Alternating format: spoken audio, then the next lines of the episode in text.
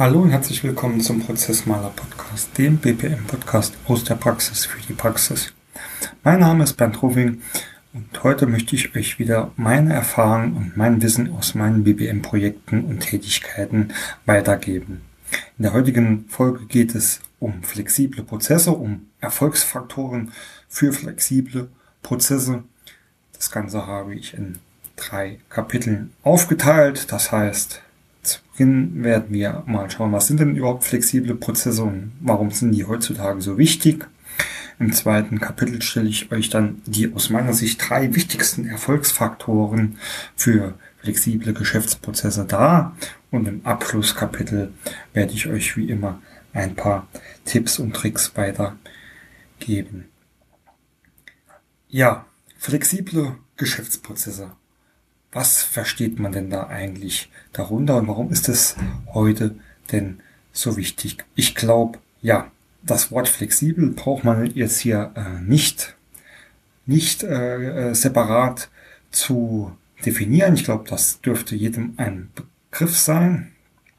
Wichtig ist, ähm, vielleicht ausgehend erstmal zu sagen, warum müssen denn heute Geschäftsprozesse flexibel sein. Natürlich äh, ist das nicht nur heute so, das war auch schon früher so, dass es immer gut war, wenn man flexible Geschäftsprozesse hat.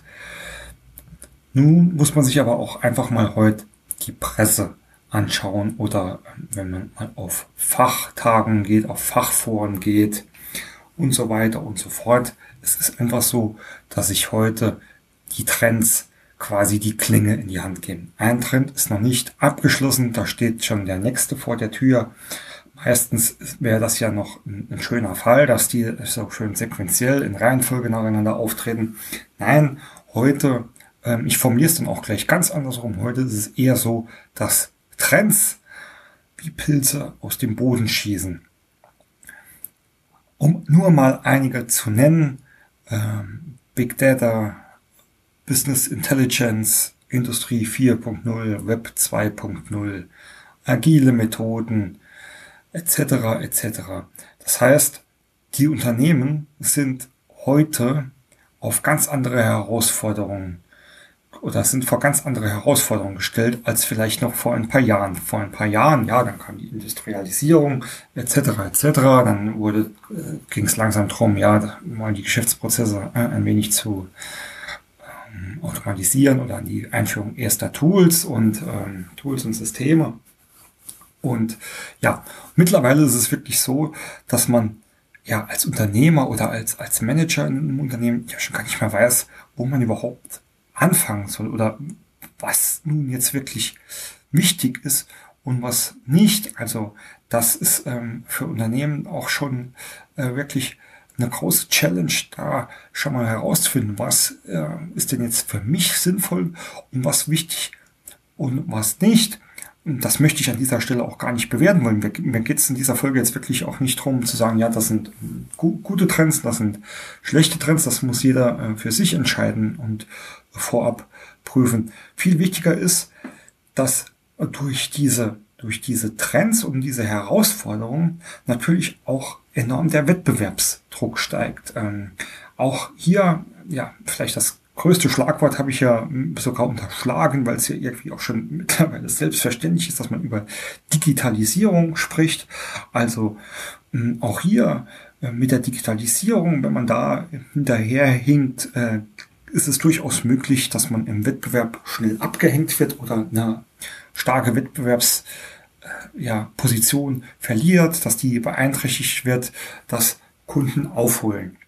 Hinzu kommt natürlich, dass es in, in einem Zeitalter des Internets, des äh, Web 2.0 und ja, wie gesagt, der Digitalisierung und der Globalisierung ja auch die Konkurrenz viel größer wird, äh, wo früher nur ja Leute mit viel Kapital oder mit großem Kapitaleinsatz äh, Produktionsfirmen aufbauen konnten, so braucht man dafür heute ja nur noch einen sehr, sehr marginalen Anteil davon, weil man kann sich heute alles per 3D-Drucker ausdrucken lassen, kann das irgendwo dann in China ein, ein, Prototyp produzieren lassen, kann das am Markt testen und dann äh, quasi ähm, bestellgerecht oder bedarfsgerecht produzieren lassen. Da braucht man äh, nicht mehr die, diese Million von äh, Kapital, um sich erstmal so einen Maschinenpark und, äh, und ähnliches aufzubauen. Also aus sehr, sehr vielen Gründen ist, ist es heute äh, extrem wichtig, dass man äh, da äh, nichts verschläft und ähm, auch äh, immer irgendwo auf Augenhöhe mit dem Wettbewerb Be Be Bewerb ist. Und es ist natürlich dann extrem schwierig, wenn so viele äh, Herausforderungen vor der Tür stehen. Und ja, ähm, dazu ist es natürlich dann fantastisch, oder wenn man vor solchen Herausforderungen steht, ist es natürlich äh, perfekt, wenn man Änderungen, egal welcher Art, äh, sehr schnell und sehr flexibel umsetzen kann, ohne überlange Projektlaufzeiten. Also ähm, es ist ja auch nicht selten, dass, ähm, dass Firmen, also vielleicht auch vor allem große Konzerne, tatsächlich Veränderungsprojekte oder Projekte am Laufen haben, die über mehrere Jahre gehen. Also vielleicht jetzt wirklich auch von der klassischen Einführung von großer Warenwirtschaftssysteme etc. etc. Das ist natürlich dann alles andere als ähm, äh, schnell. Und in der heutigen Zeit glaube ich und bin ich auch fest davon überzeugt, dass eine solche starren und langen hm, Projekte äh, dann auch den Wettbewerb erheblich beeinträchtigen können. Das heißt, wenn ich hier von flexiblen Geschäftsprozessen oder de, der Anforderung an flexiblen Proz Geschäftsprozesse spreche, da meine ich einfach damit, dass Veränderungen schnell und einfach durchgeführt werden können. Ja, schnell und einfach ist natürlich jetzt auch eine sehr saloppe Definition. Äh, also bei dem einen ist vielleicht ein Tag schnell, bei dem anderen ist vielleicht äh, eine Woche schnell. Aber es geht darum, dass es einfach im Verhältnis angemessen und schnell geht. Und ein flexibler Geschäftsprozess oder flexible Prozesse, das bedeutet für mich ganz einfach, dass die Veränderungen äh, schnell ähm, und einfach durchgeführt werden sind. Das heißt, da braucht man auch Prozesse, äh, bei denen man schnell und einfach erkennen kann, was und wo was geändert werden muss. An dem sehr schnell definierbar ist, wo muss ich denn mit meinen Veränderungen ansetzen, wie komme ich denn von meinem Start zu meinem Ziel. Und das Ganze muss natürlich auch schnell umsetzbar sein. Also nicht mehr äh, zu sagen, okay, wir machen jetzt ein Projekt, in zwei Jahren haben wir hier ein super tolles Tool eingeführt oder ein super, äh, eine super Prozessharmonisierung eingesetzt. Ich glaube, das ist einfach heute schon schwer und es wird in der Zukunft immer schwerer äh, zu sagen, ja, wir können uns jetzt hier so lange Zeit für ein Projekt lassen, weil, äh, sind wir ehrlich, ähm, oder nochmal, diese Trends, die ändern sich so schnell. Also ich habe es da wirklich ähm, auch in der Vergangenheit schon äh, erlebt, dass man in einem Projekt, in einem Veränderungsprojekt äh, Prozesse angepasst hat. Und das war alles sehr langwierig und ähm, ja, zäh wie Kaugummi.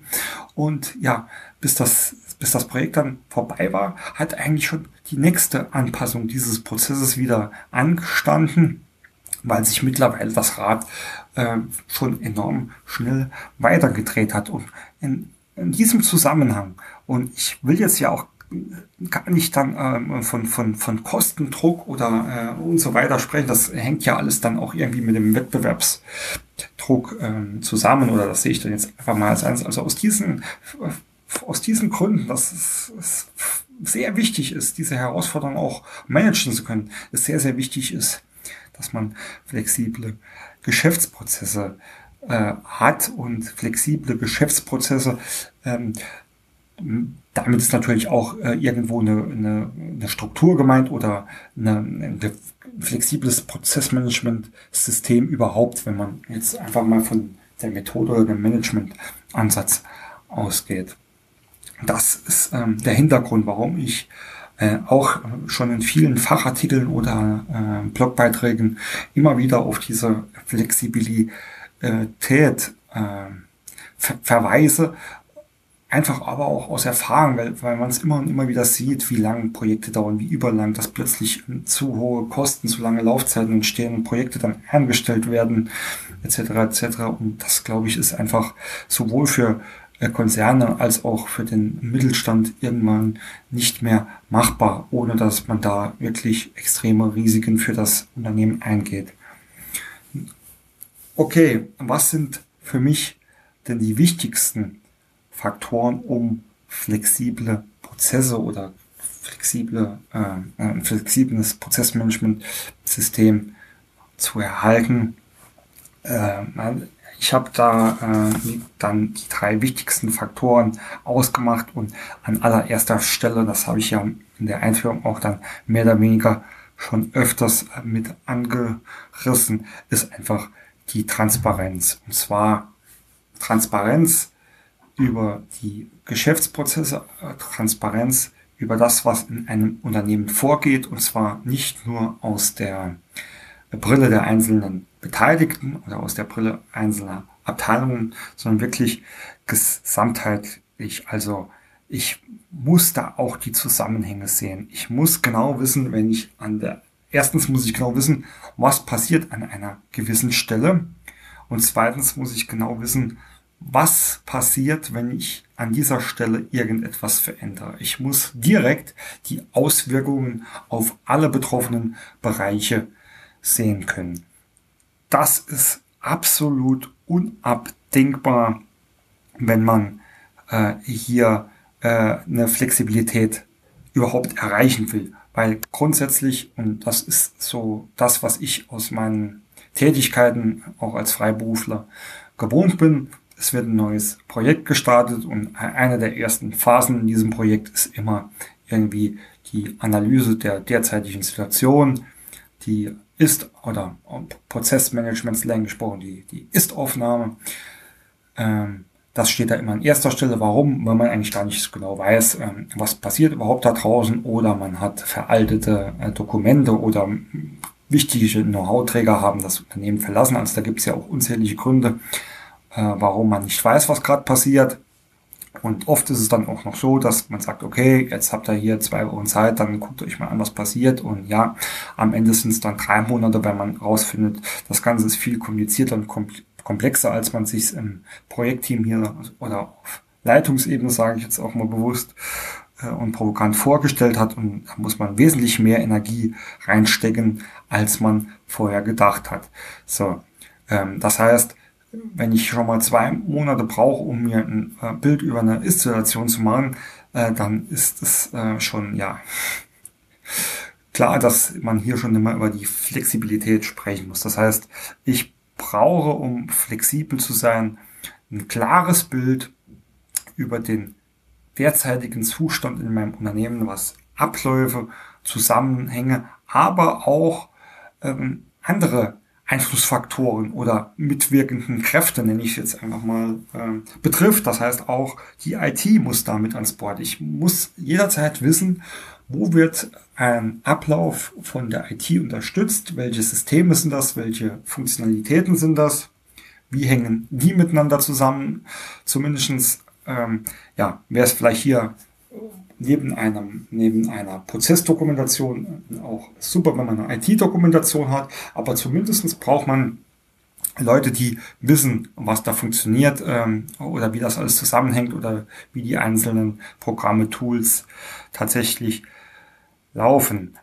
Und ähm, am besten erreicht man sowas über ja die die richtigen Strukturen.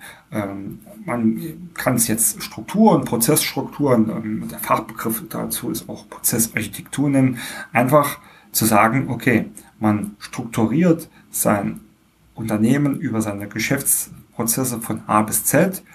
Das fängt schon damit an, dass man ähm, sich äh, ja oder dass man die Prozesse auch mal vernünftig äh, splittet und äh, dann prüft, was sind eigentlich meine Managementprozesse, was sind meine Kernprozesse, was sind meine Unterstützungsprozesse. Dann ähm, auch sagt, okay, ich muss äh, irgendwie die Prozesse auch über mehrere oder jeden Prozess auch über mehrere Stufen beschreiben. Das heißt, ich komme hier von der Helikopteransicht und gehe immer, zoome immer näher ran, so dass ich wirklich von einer groben Management-Übersicht, ähm, zum Beispiel über eine Prozesslandkarte, wirklich aber auch genau bis ins Detail reinzoomen kann und sehe, was macht da der jeweilige äh, Mitarbeiter oder der jeweilige Verantwortliche wirklich Step by Step, was wird dort ähm, genutzt, was sind die In- und Output-Faktoren und so weiter und so fort. Also hier eine Prozessstruktur aufzubauen, ähm, aber auch äh, schon über diese Strukturen zum Beispiel verschiedene Dokumentenarten und Typen äh, definieren und festlegen. Also zu sagen, okay, Prozesse werden bei mir immer mit einer Prozessbeschreibung beschrieben. Ähm, Bildschirm, Screenshots und mit Anleitungen zu, zu der Nutzung von bestimmten Programmen zu jeweiligen Abläufen werden immer in Ablaufbeschreibungen äh, genutzt, etc. etc.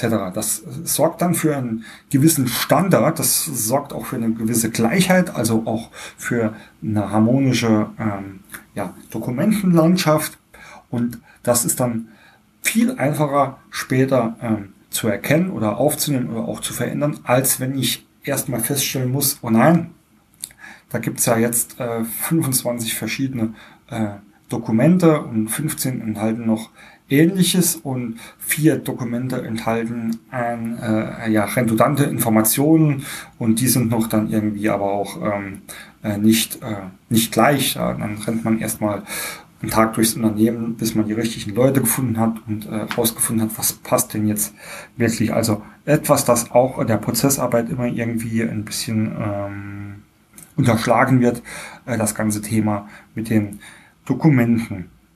Genau, und ähm, in diesen Dokumenten ähm, oder für diese Definition der Dokumente ist es dann auch besonders wichtig, dass die ja, nutzerorientiert sind, ähm, sage ich immer. Also äh, nicht zu sehr aus strategischer Sicht äh, gesehen werden, sondern äh, die müssen am Endeffekt äh, die Information bedarfsgerecht für die Anwender äh, enthalten.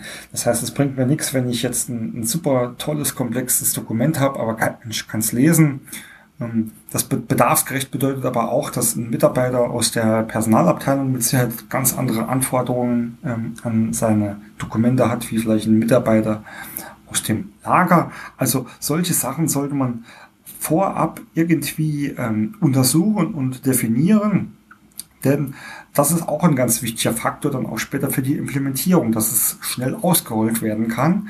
Ähm, und dazu brauche ich einfach äh, Dokumente äh, und Systeme, die funktionieren, die verstanden werden und bei denen ich nicht noch sechs, acht Wochen Schulung brauche, äh, damit ein Mitarbeiter hier meine Dokumente lesen kann. Ein bisschen übertrieben, aber ich glaube, die Information kommt rüber. Das heißt, der wichtigste und da, egal was da hinter dran noch alles kommt, der wichtigste Erfolgsfaktor für eine Flexibilität im Geschäftsprozessmanagement ist immer die Transparenz.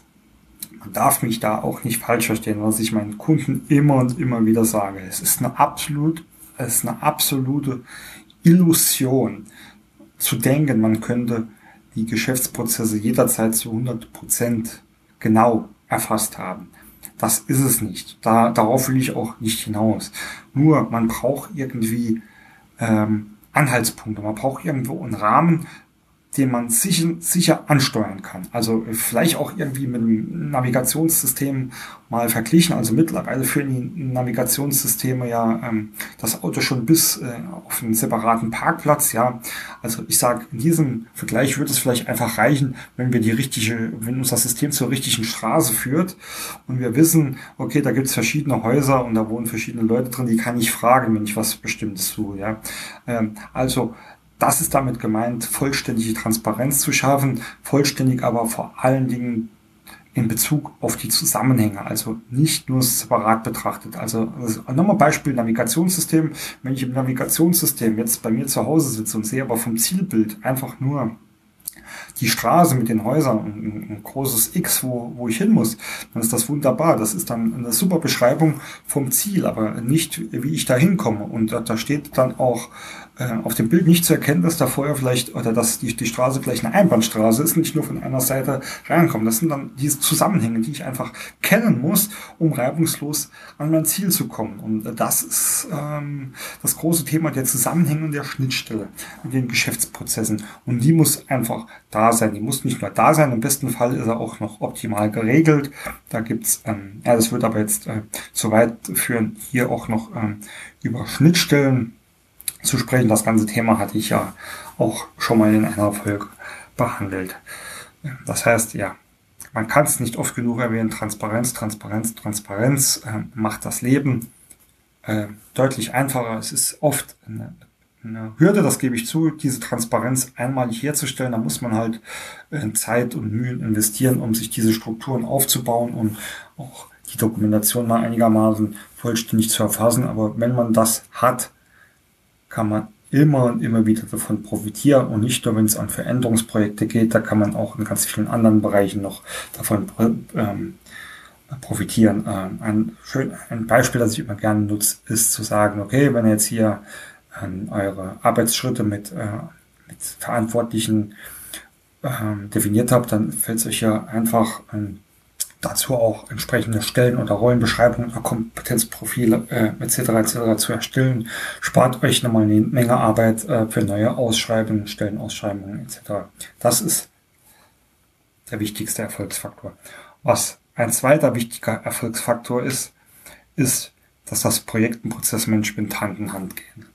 Ähm, in diesem Kapitel spreche ich hauptsächlich über die Erfahrungen in großen Konzernen. Ähm, weswegen weil dort einfach sehr, sehr viele mehr Leute involviert sind, da dort oft die Kommunikation wesentlich, ich sage jetzt noch nicht mal schlechter, sondern wesentlich schwerer ist als vielleicht in einem Mittelstand, in dem vielleicht nur 50 Leute arbeiten und wenn dann noch fünf oder sechs Leute an einem Projekt äh, beteiligt sind, sind das ja mal fast 20 äh, Prozent äh, grob überschlagen. Und äh, deswegen ist jetzt ähm, mein Erfahrungswert hier für die Konzerne ähm, eher zutreffend als vielleicht für die Mittelständler. Nichtsdestotrotz ist das natürlich für die genauso wichtig. Denn was ist denn oft der Fall, dass die Projekte oft irgendwie separat initiiert werden oder aus irgendwelchen Fachbereichen initiiert werden oder von irgendwelchen Ideengebern oder ja auch natürlich sehr beliebt, äh, dass Vorstandmanagement irgendwelche Projekte initiiert und dann geht das Ganze los.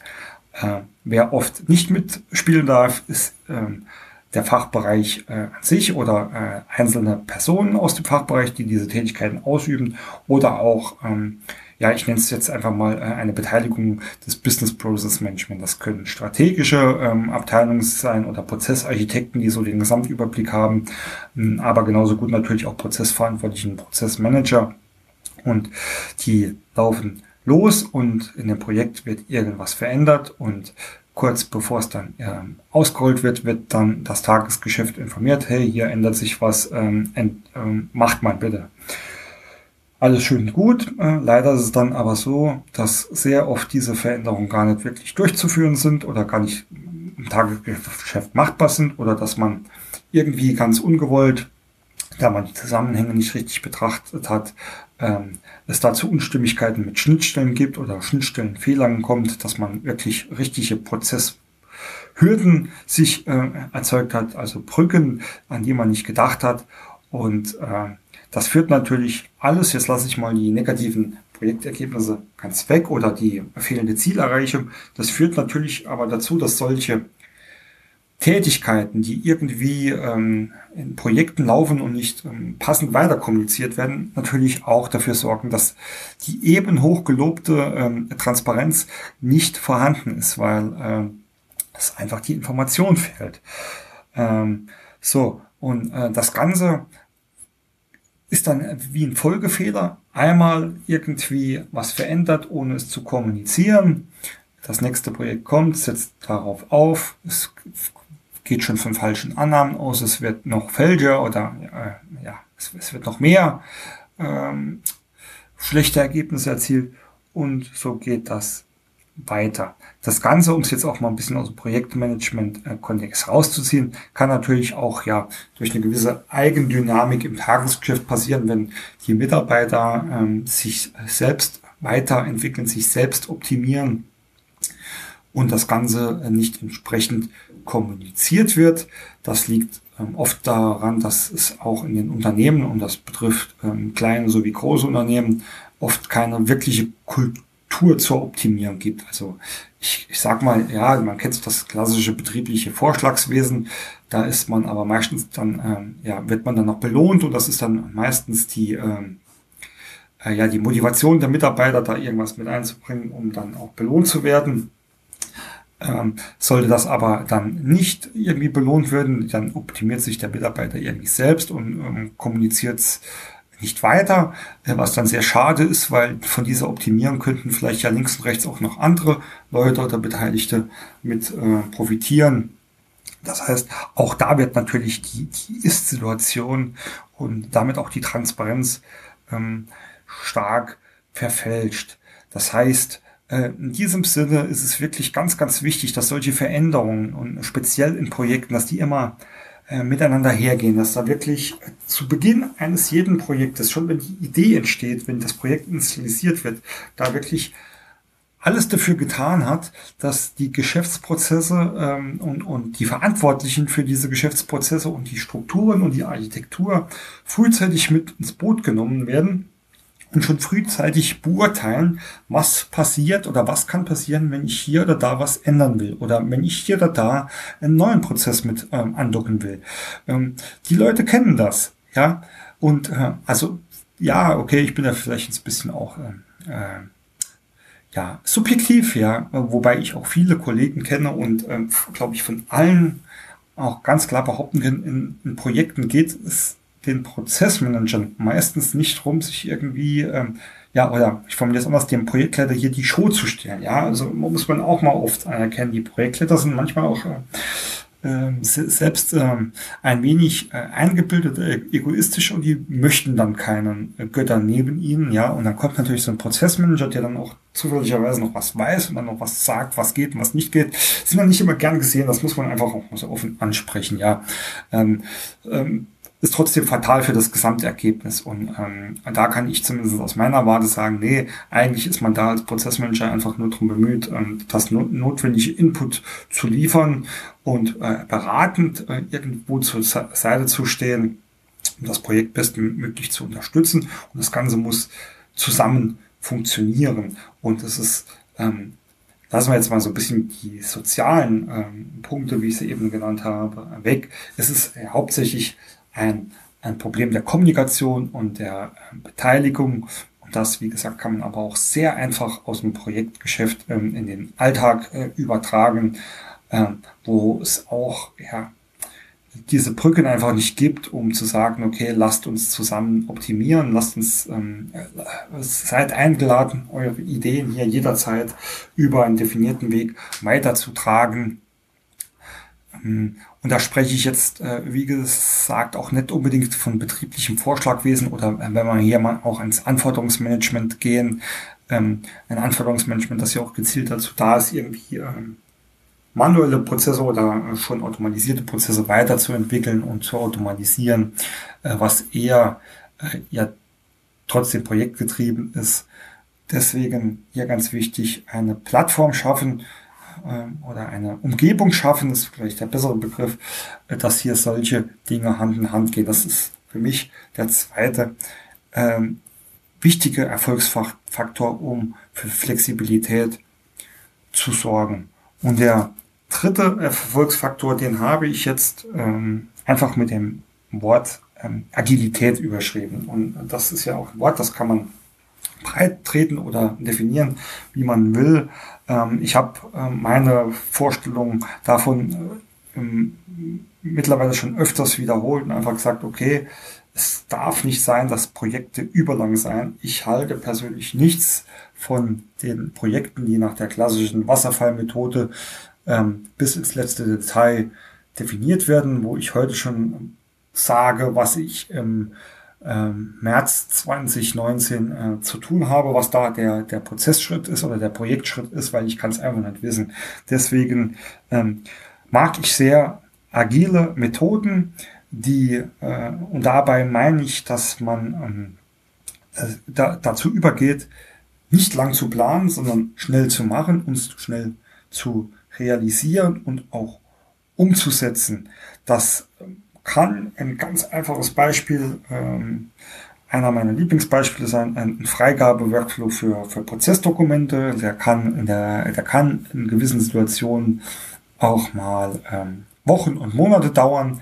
Da muss einfach Speed drauf und da muss gewährleistet sein, dass ich, wenn ich sowas erstellt habe, dass das dann auch drei Tage später draußen ist, dass die Mitarbeiter das zur Verfügung haben. Und Prozessdokument oder neues Prozessdokument ist ja äh, oft dann halt auch nur ein, ein, Resultat oder ein Beiwerk für einen neuen oder veränderten Prozess.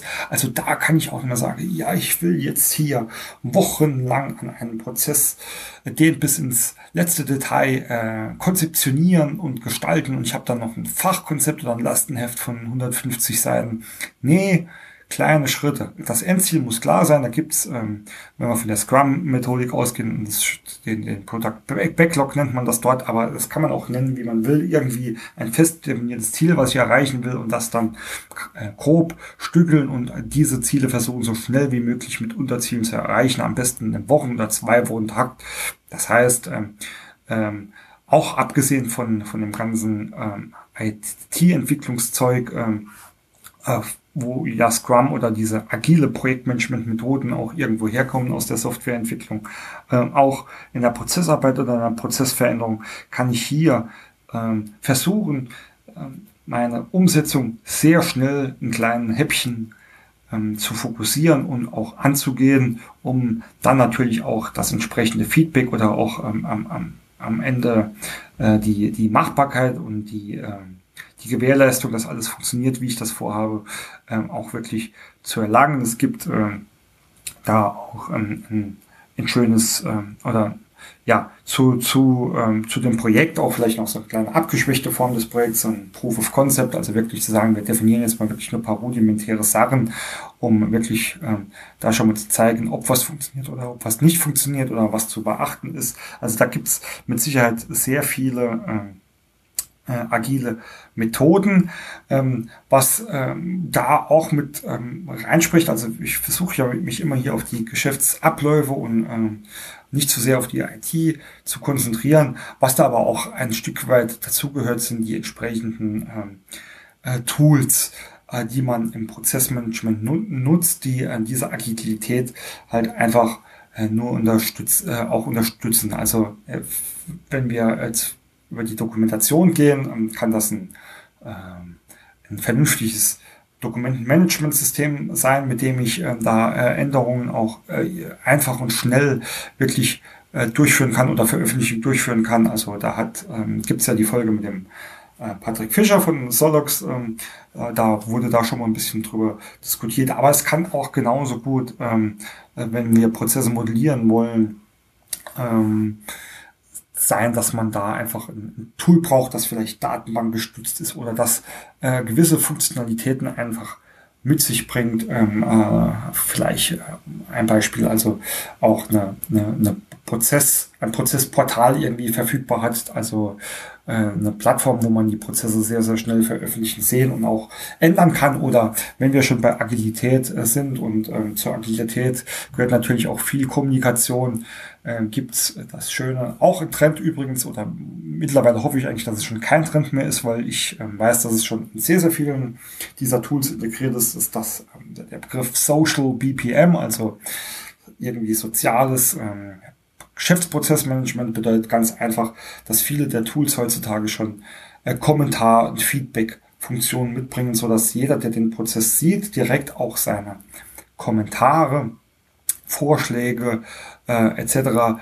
in die Modelle reinschreiben kann und der Autor und der Ersteller äh, kriegt die dann und kann sich ähm, allein oder in, in seinem Team mit diesen Vorschlägen beschaffen, sind wir auch wieder so ein bisschen bei dem vorherigen Punkt mit dem Thema Kommunikation oder wie schaffe ich es denn, ähm, äh, da eine vernünftige Plattform zu schaffen. Also das ähm, gehört für mich dann auch alles unter dem unter das Thema Agilität, wobei ganz klar der Fokus irgendwie drauf liegt, das Ganze schnell an den Mann zu bringen, mit kleinen Ergebnissen, aber dann auch eine Validierung zu erlangen, beziehungsweise eine Fehlerkultur zu entwickeln, bei der es heißt, okay, jetzt haben wir hier was getestet, das ist ein Fehler, aber wir haben daraus gelernt, jetzt wissen wir direkt, wie wir es anders und besser machen müssen. Immer schöner, wenn das nach einer Woche ähm, auffällt, als wenn das nach eineinhalb Jahren im Projekt auffällt, dass da irgendwie was gar nicht richtig funktioniert. Und ja, äh, ist dann für die Flexibilität, äh, ist dann natürlich die Agilität besonders wichtig, weil wenn ich ähm, flexibel sein will, muss ich auch schnell ändern können und muss ich schnell Ergebnisse erzielen. Und das funktioniert meines Erachtens nach nur über eine gewisse Agilität, über gewisse agile Methoden. Da gibt's genug davon. Ähm, das, und da kann man sich mit Sicherheit die ein oder andere auch für seinen eigenen Arbeitsalltag ähm, ja, mal, mal informieren und drüber nachdenken, ob ich sowas nicht auch nutzen möchte. Das sind für mich die drei wichtigsten Erfolgsfaktoren. Sicherlich gibt es noch viele andere, die da irgendwie mitspielen und sicherlich haben auch die drei Vorgestellten noch ganz viele Unterpunkte, die ich jetzt vielleicht auch ähm, ja, nicht ausführlich ähm, beschrieben habe. Aber wenn man sich diese drei Punkte mal ähm, vornimmt oder auch mal ähm, anstrebt, dann glaube ich, dass man da auf einem sehr guten Wege ist, äh, eine gewisse Flexibilität zu erlangen und die kann nur hilfreich sein. Das weiß ich und da bin ich auch fest davon überzeugt. Zum Abschluss habe ich dann äh, wieder ein paar Tipps und Tricks. Das ist wie immer eigentlich gar nichts mehr äh, Besonderes, beziehungsweise so trivial und banal, dass man eigentlich sagt, ey, da komme ich doch mit Sicherheit selbst drauf. Der erste Tipp kann ich einfach nur geben.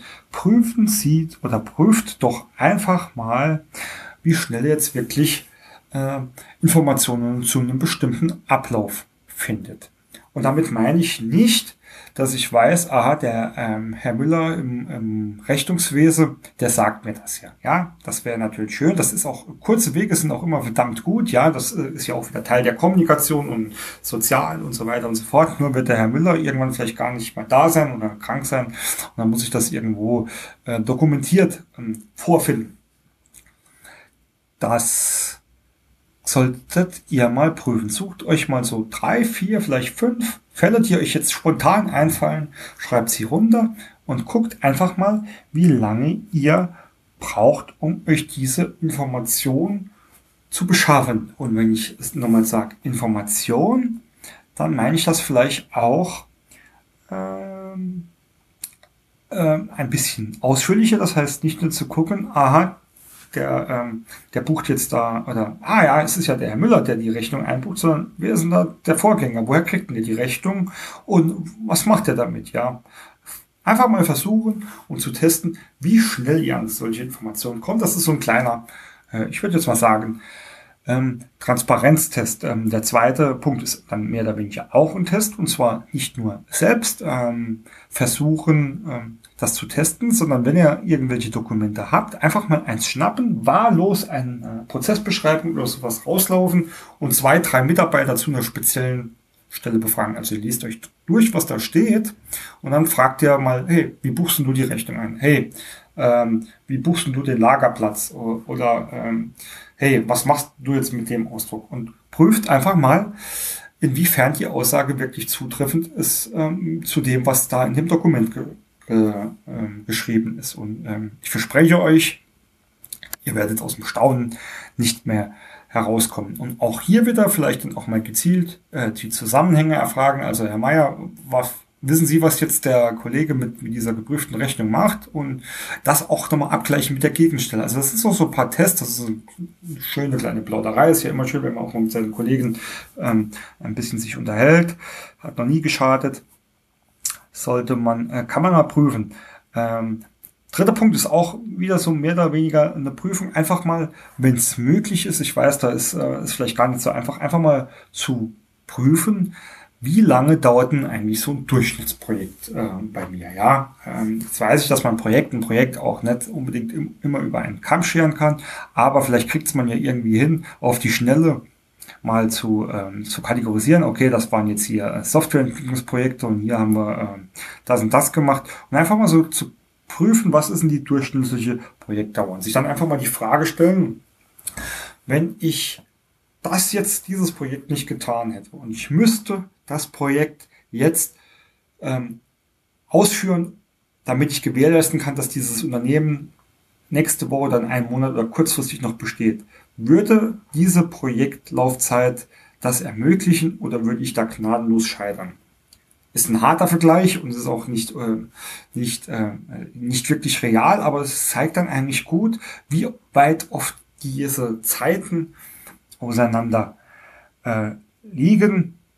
Das ist der, der dritte Vorschlag, das einfach mal zu prüfen. Und ja, der, der vierte Tipp ist einfach, äh, den habe ich ja äh, quasi auch schon mitgegeben, sich einfach mal ein wenig über agile Methoden informieren. Also ähm, Schreibt mir gerne, ich kann euch zu gewissen Sachen bestimmt ein paar Tipps geben, muss aber auch dazu sagen, und ja, ihr wisst, wir predigen immer, fokussiert euch auf eure Kerntätigkeiten. Das ist bei mir die Prozessmanagementberatung und Strukturieren und Modellieren und nicht ähm, die Agilität. Ich habe selbst ein kleines Repertoire, das ich gerne bei meinen Kunden mit einsetzen, aber ich würde mich nie, ich würde mir niemals erlauben, hier mich jetzt als äh, Experte für agile Prozessmanagement-Methoden und schon gar nicht Projektmanagement-Methoden äh, zu bezeichnen. Ich habe da ein, ein, ein, gesundes äh, Basiswissen, aber mehr auch nicht.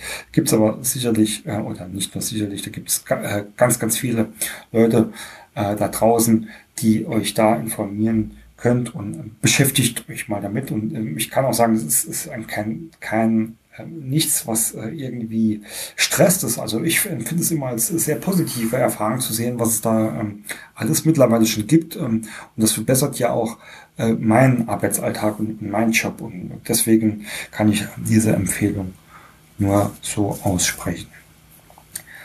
Ja, äh, das war dann das Ende dieser Folge. Ich möchte mich zuerst natürlich wieder ganz recht herzlich fürs äh, Zuhören bedanken. Würde mich freuen, wenn ihr den Podcast auch abonniert und ein paar nette Worte äh, auch den jeweiligen äh, Podcast-Abo-Seiten hinterlässt. Natürlich könnt ihr mich jederzeit ähm, gerne auch erreichen und mir Fragen oder Feedback zu dem Podcast senden. Auf prozessmaler.de steht die E-Mail auch, das ist info.prozessmaler.de. Dort gibt's auch die Verlinkungen zu äh, meinen Netzprofilen bei Xing, LinkedIn oder Twitter. Auch da würde ich mich wahnsinnig freuen, wenn er äh, mal kurz Hallo sagt und mit mir in den Austausch äh, geht. Ansonsten gibt es diese und weitere äh, nützliche Tools, äh, Hilfsmittel und Vorlagen, die ich selbst zu diesem Thema habe oder nutze. Ähm, mittlerweile in der BPM-Bibliothek, bpm-bibliothek.de. Dort könnt ihr euch äh, kostenlos anmelden, habt Zugriff auf sehr viele meiner äh, Vorlagen, Arbeits- äh, und Hilfsmittel, Werkzeuge ähm, und äh, könnt dort also alles Notwendige auch für eure Arbeit finden. In diesem Sinne nochmal vielen Dank fürs Zuhören und ich wünsche euch viel Erfolg bei eurer Prozessarbeit.